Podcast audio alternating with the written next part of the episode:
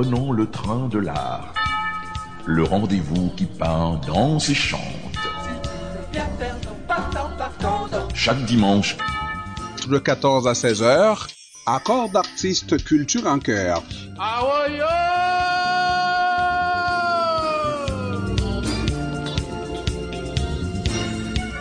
Ewa, ewa.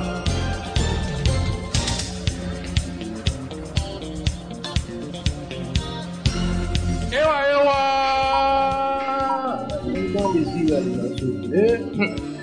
Les midi. Bel midi, oh. La qui travaille. La qui travaille. Où y a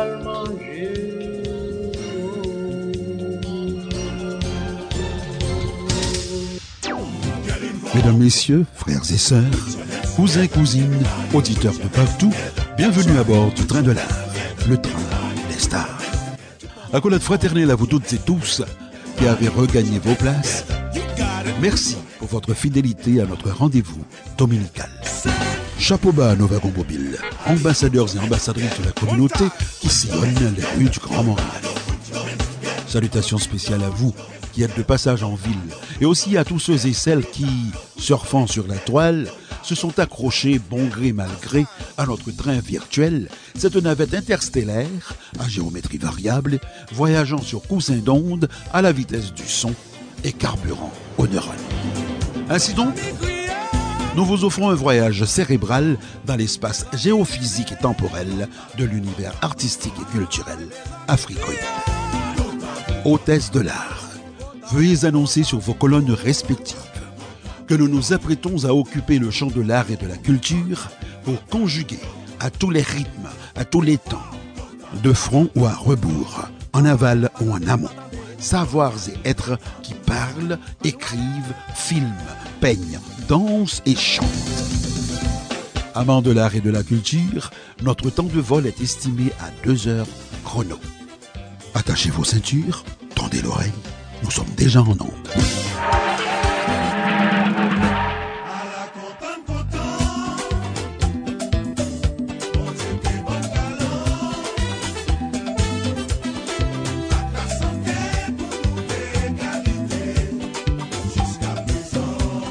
Qui aurait imaginé ça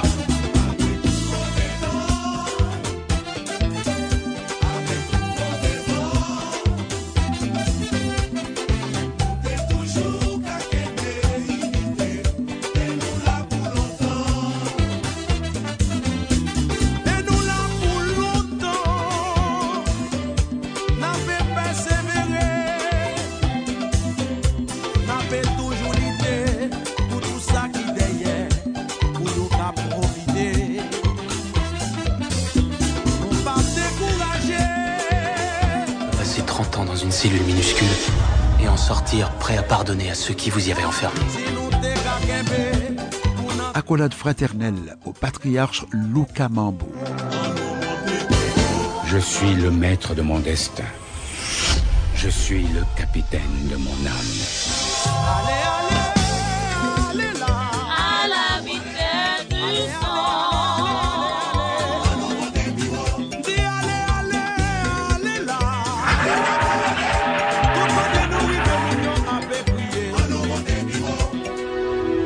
Je remercie les dieux qui me donnent une âme invincible et fière. Je suis le maître de mon destin.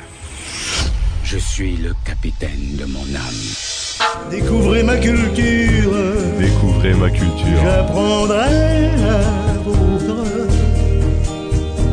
Je pense donc je suis. Et tu es long, j'apprends. Chaque, chaque, chaque artiste en a. les chefs d'État haïtiens et la question de couleur. Nous avons rendez-vous avec l'histoire. Peu après son entrée triomphale à Paris, Marie-Thérèse, la nouvelle reine de France, devint rapidement une épouse délaissée par son fringant mari, Louis XIV. Ce dernier, accaparé par sa lourde charge de monarque, mais aussi par des longues heures consacrées à la chasse et aux distractions mondaines, n'avait que peu de temps à passer en compagnie de sa femme. Confinée dans ses appartements royaux, où elle se morfondait de chagrin, l'indolente reine Marie-Thérèse s'occupait à jouer aux cartes et à boire des litres de chocolat qui lui rendaient la taille épaisse, en plus de lui brunir les dents. Rappelons que lorsque Mazarin avait proposé au roi d'Espagne, Philippe IV, de marier sa fille, l'infante Marie-Thérèse, au jeune roi Louis XIV, c'était surtout dans la perspective de mettre fin à 24 ans d'une guerre aussi ruineuse qu'inutile entre les deux pays. Philippe IV et Anne d'Autriche, la mère de Louis XIV, étaient frères et sœurs. Louis XIV était donc le neveu du roi d'Espagne et le cousin germain de Marie-Thérèse, la femme qu'on projetait de lui faire épouser. Eh bien, tout cela pour dire que les unions matrimoniales entre les têtes couronnées d'Europe de ce temps-là étaient beaucoup plus fondées sur des raisons d'État et des intérêts dynastiques que sur l'attirance réciproque des futurs époux. Si Marie-Thérèse avait pour son mari les yeux de Chimène, Louis, au contraire, n'éprouvait aucun embrasement des sens à la vue de sa femme. Autant dire que pendant qu'il passait son temps à courir le Guilledou, Marie-Thérèse restait cloîtrée dans son palais, percluse d'ennui et de morosité. La première favorite de Louis le sera Louise de la Vallière. Comme de bien entendu, Marie-Thérèse ne pouvait souffrir la présence de cette dernière, de la putana comme elle l'appelait, Louise de la Vallière aimait le roi d'un amour sincère. Aussi, quand elle sera répudiée, elle était devenue duchesse et millionnaire. La seconde favorite fut Madame de Montespan. Pendant longtemps, le roi vivra avec ses deux maîtresses installées dans le même château. D'ailleurs, cette conception toute musulmane du mariage, adoptée par le roi de France, va émouvoir l'Église suffisamment pour que le confesseur du pénitent monarque lui remette promptement sa démission. Pendant que le roi de France continuait de multiplier les liaisons scandaleuses qui, pour ses contemporains, passaient pour des frasques de jeunesse, la reine Marie-Thérèse se retrouva comme par hasard, une fois de plus, enceinte. Voulant profiter de la situation, le roi poussa l'audace jusqu'à introduire la Vallière dans le château de Vincennes, où se trouvait aussi la reine. Prenant la conduite impudente du roi à son endroit pour une marque de mépris sans nom, la reine piqua une horrible crise de jalousie et ressentit bientôt les convulsions d'un accouchement avant terme. La reine souffre alors horriblement et l'on a de bonnes raisons de craindre pour sa vie. Pendant qu'on lui administre l'extrême onction, son mari, Louis XIV, se désole à son chevet, sanglote à fendre l'âme et promet de s'assagir dorénavant. Selon Michel de Grèce, Louis XIV. Le 16 novembre 1664, la très pieuse Marie-Thérèse, reine de France et de Navarre, mettait au monde, selon les rapports écrits des accoucheurs, une petite fille noire comme l'encre de la tête aux pieds.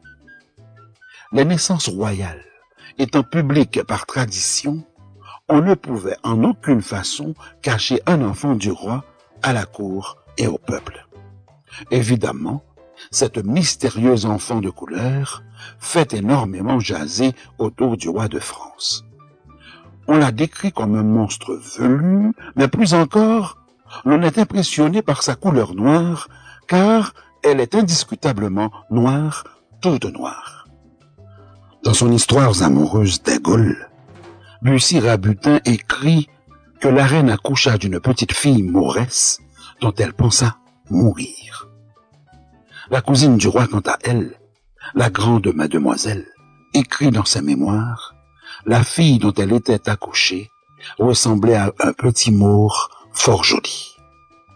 Embarrassé, les médecins soutiennent devant le roi que la couleur sombre de l'enfant était un phénomène passager causé par les circonstances d'une naissance difficile et que son teint allait bientôt s'éclaircir.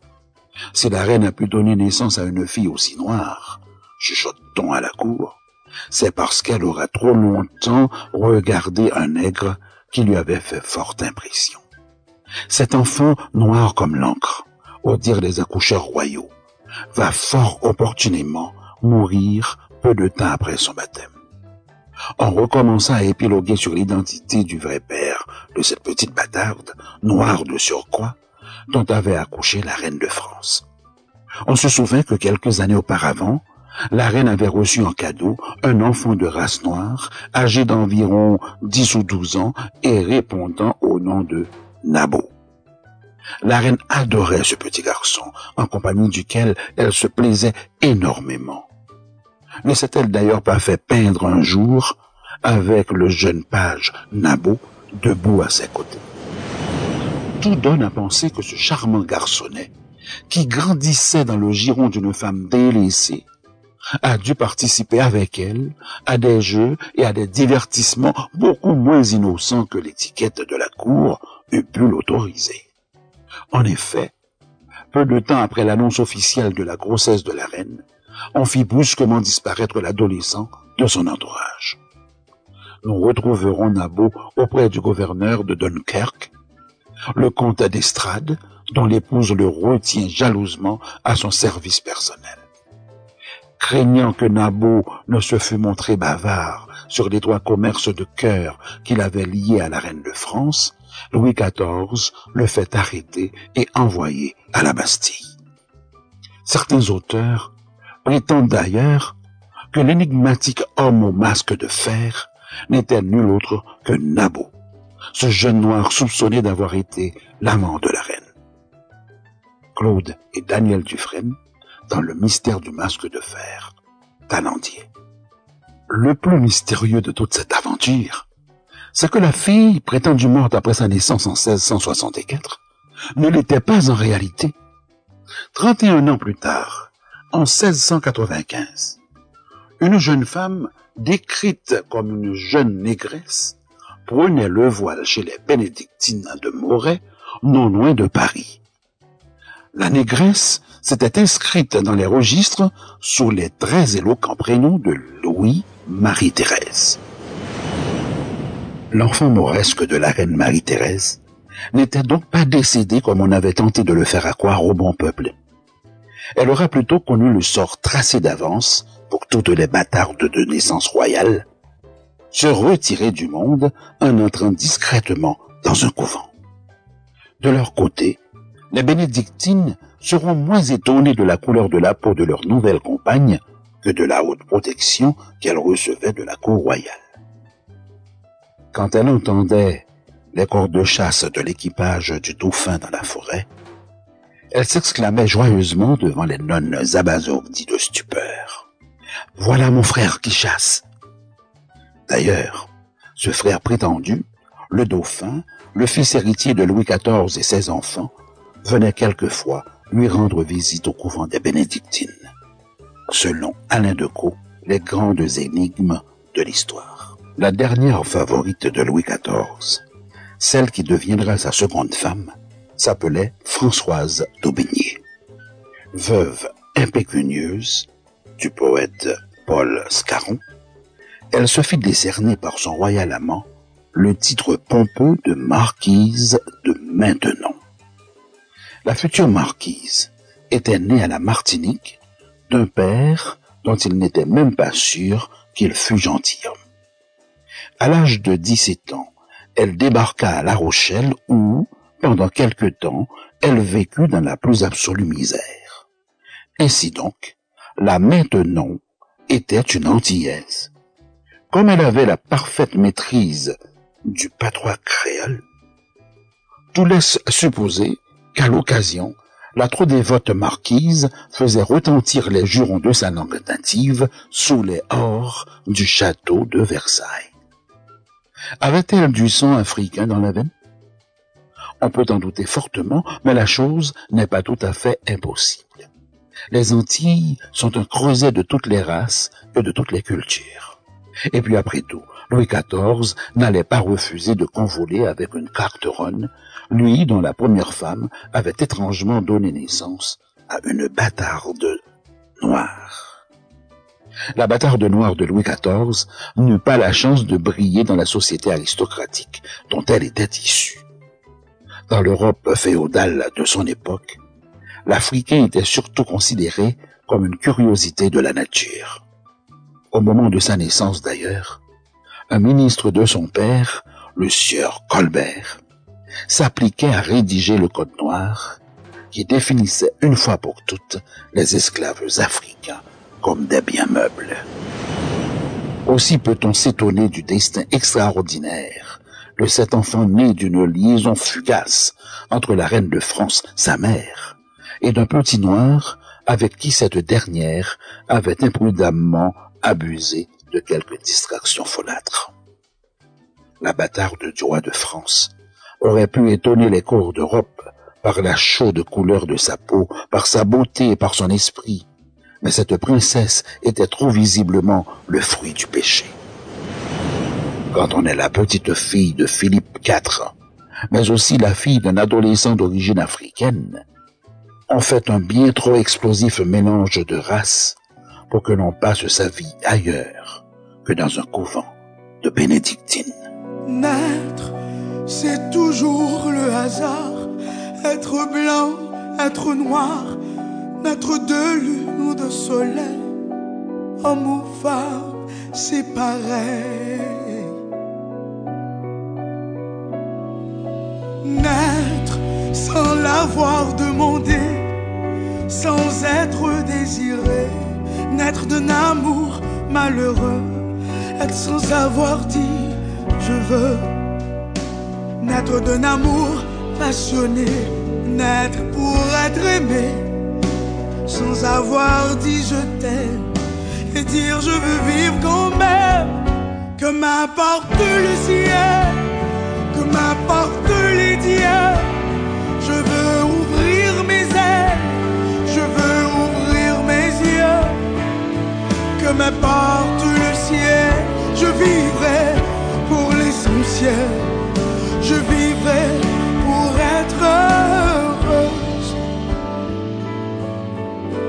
L'opinion publique haïtienne a toujours manifesté son intérêt pour l'affaire Célimène. La triste histoire des amours malheureuses de la belle princesse impériale et du jeune capitaine Chancy.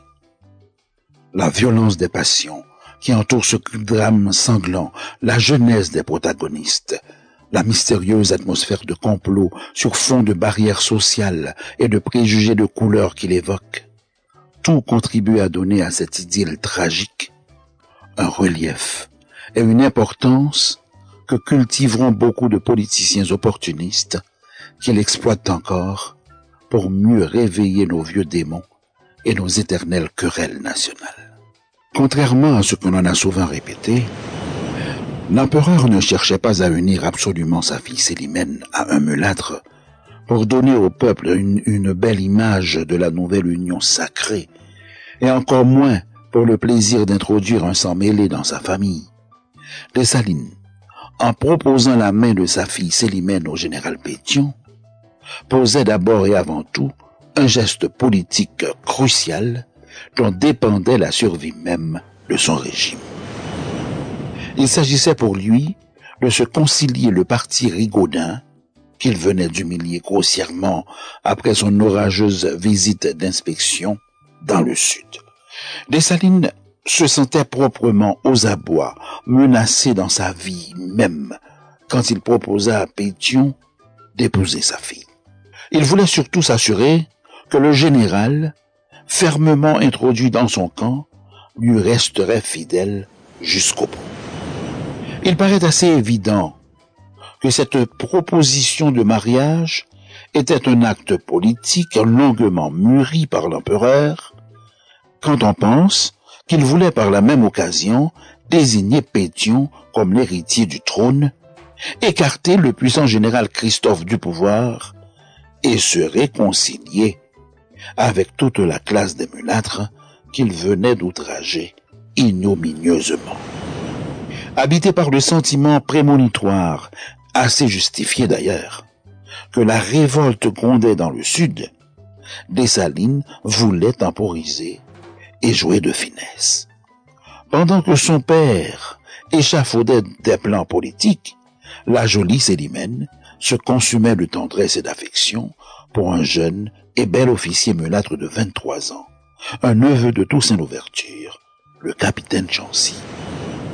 Alors que Dessalines songeait qu'Alexandre Pétion eût été fort bien appareillé en épousant une de ses filles, celui-ci s'était déjà profondément engroué de sa nouvelle maîtresse, la belle Joute Lachenay, qui deviendra d'ailleurs la dernière compagne de sa vie.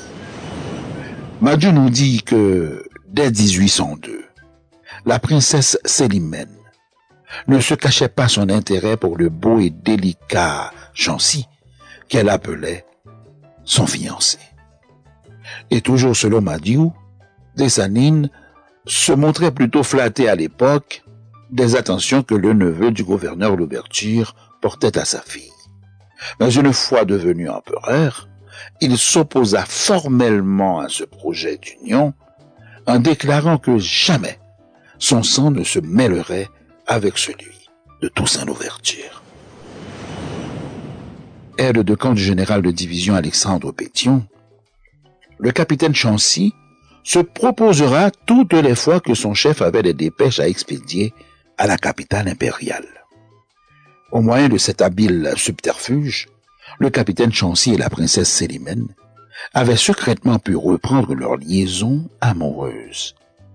Quand les rumeurs de la grossesse de Célimène, qui n'avait pu résister au péché contre l'honneur, parvinrent à son père, ce dernier voyait s'écrouler avec désespoir toutes ces combinaisons politiques. Malgré la vie des rares intimes que l'empereur admettait dans sa familiarité et qui voulurent le raisonner, Dessalines, en père outragé, refusait obstinément d'accepter pour gendre cet effronté de neveu de Toussaint l'Ouverture qui venait de salir la réputation de sa fille, la sienne propre et celle de toute la famille impériale.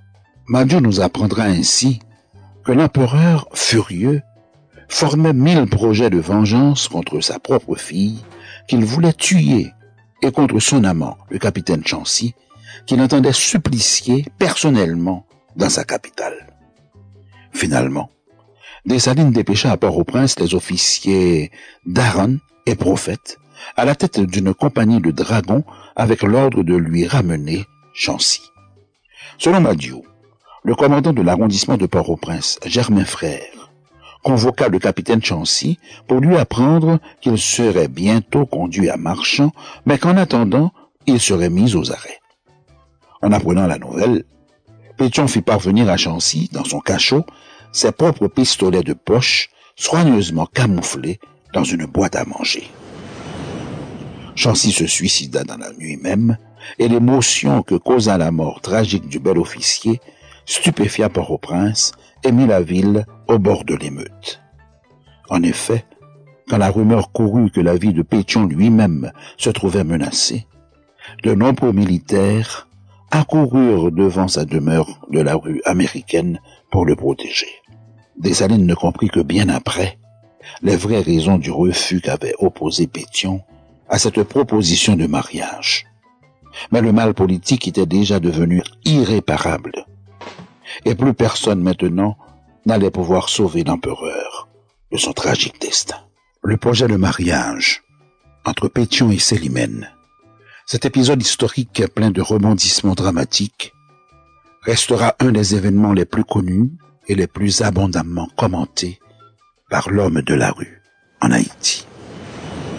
Dans ce qui est devenu la célèbre affaire Célimène, Pétion tient le vilain rôle du mulâtre hautain, fa, bouffi d'arrogance, incapable de surmonter ses préjugés de classe, afin d'épouser une jeune fille à la peau noire, encore fut-elle la fille du général Dessalines, l'empereur d'Haïti lui-même. La vérité historique est évidemment très mal servie.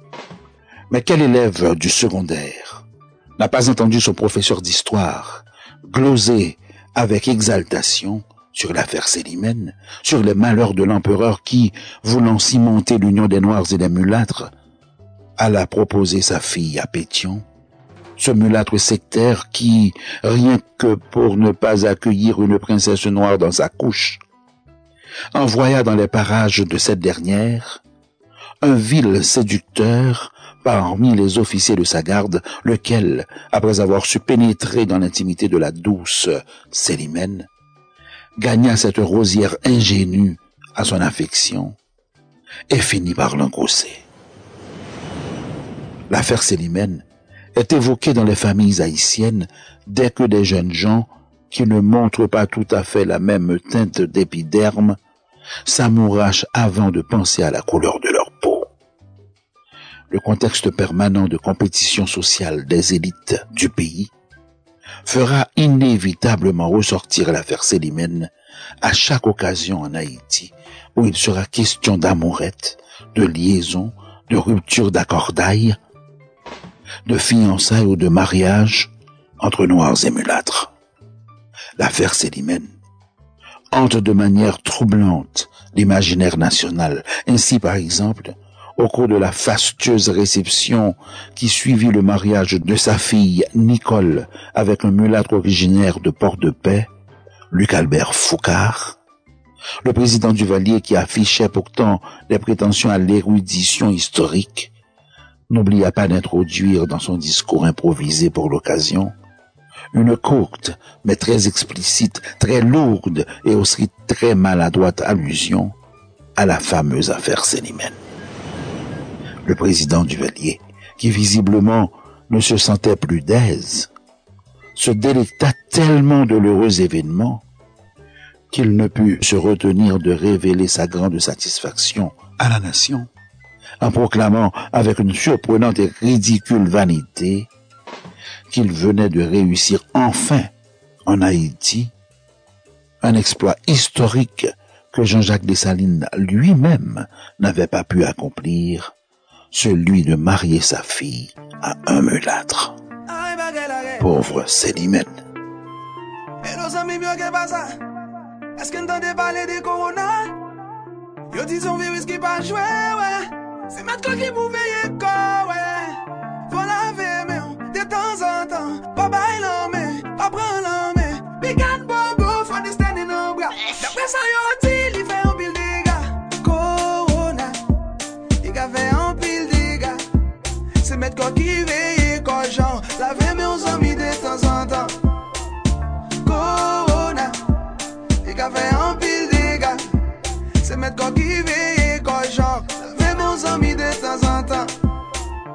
Si ou santi kon chos, an mi pa pedi tan Pren yon telefon, rele lan l'opital Pa krashe an lè, pa krashe a tè Pi kon panike, sou pa kon ki sa pou fè Kè le otorite ou yavadou ki sa pou fè Si ou santi wap tremble ou wap tousè Pa ka respire ou vle tou fè Zan mi pa fè tè di.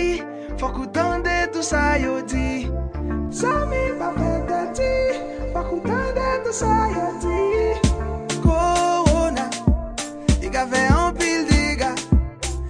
Quoi qui veille, quoi genre. Laver mes amis de temps en temps. Corona, il a fait un pile de. C'est mettre quoi qui veille, quoi genre. Laver mes amis de temps en temps. Solidarité, solidarité, amis. Solidarité, ouais, ouais, ouais, ouais, yeah, yeah, yeah. Solidarité, solidarité, amis.